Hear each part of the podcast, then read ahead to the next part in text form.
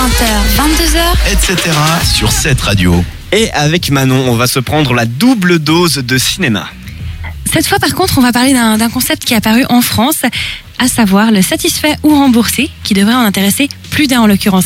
Ça a commencé le 1er avril par un groupement de cinéma français, euh, de 12 cinémas en l'occurrence. Pour les cartes multi-entrées, euh, ils, ont, ils ont testé euh, le fait de pouvoir se faire rembourser la place si après une demi-heure, pub- publicité comprise, on décidait qu'on n'était pas tout à fait satisfait du film qu'on avait choisi. Ah, Donc eux, ils se sont dit, on limite quand même un petit peu la prise de risque parce que le spectateur, il arrive, il est quand même content, détendu du service qu'on lui propose. Et puis, euh, en une demi-heure de film, on se fait pas forcément une idée de, de ce qu'on va regarder dans la totalité. Après, ça dépend.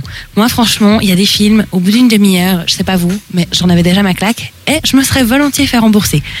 À savoir si le concept va atterrir en Suisse.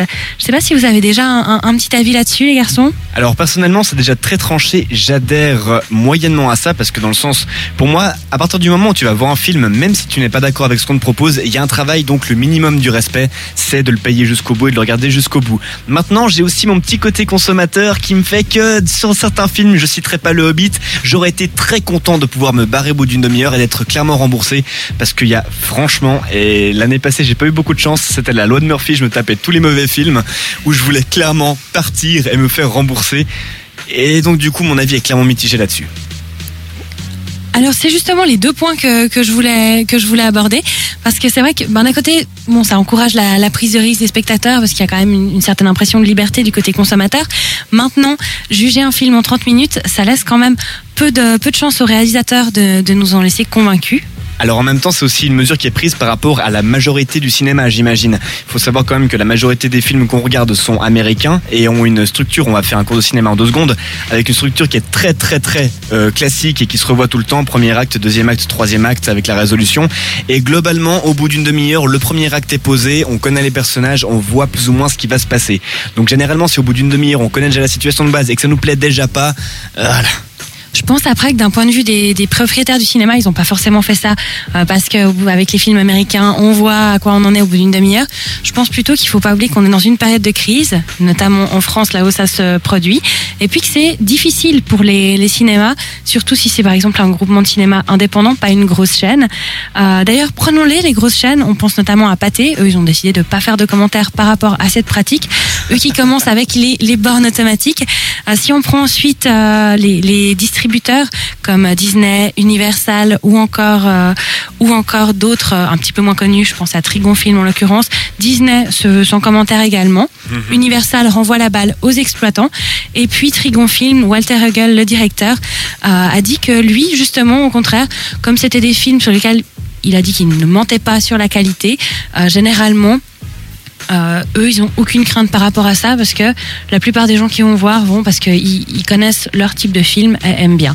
Après, on remarque quand même que Disney, Universal et Pathé ben, décident de pas de pas faire de commentaires et puis ils laissent quand même euh, le, le libre choix aux, aux distributeurs, euh, enfin aux, aux propriétaires du cinéma.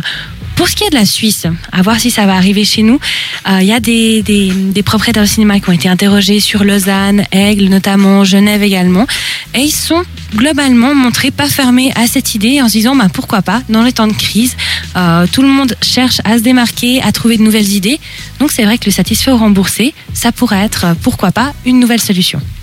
Ben, moi, pour, pour revenir sur ce que disait Coco, moi je suis, je suis d'accord sur ce principe-là euh, du fait que bah oui, euh, il faut payer même si t'aimes pas, t'as regardé l'œuvre, donc du coup tu payes, donc le remboursement n'a pas lieu. Après pour le fait de regarder un film, de partir au bout de 30 minutes, alors moi c'est quelque chose qui me concerne pas parce que moi je pars du principe que je mate un film et même s'il est pourri au bout des, au bout de la première demi-heure, je reste, je le regarde jusqu'à la fin et je subis le film et en me disant au moins j'ai vu jusqu'au bout, ça n'a pas évolué, c'était pourri, mais je le sais.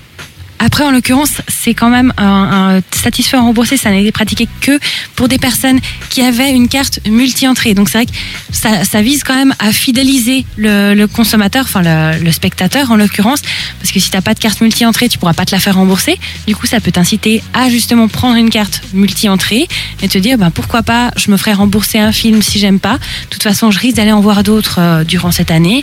Donc c'est vrai que c'est quand même un, un bon coup, un bon argument marketing je pense.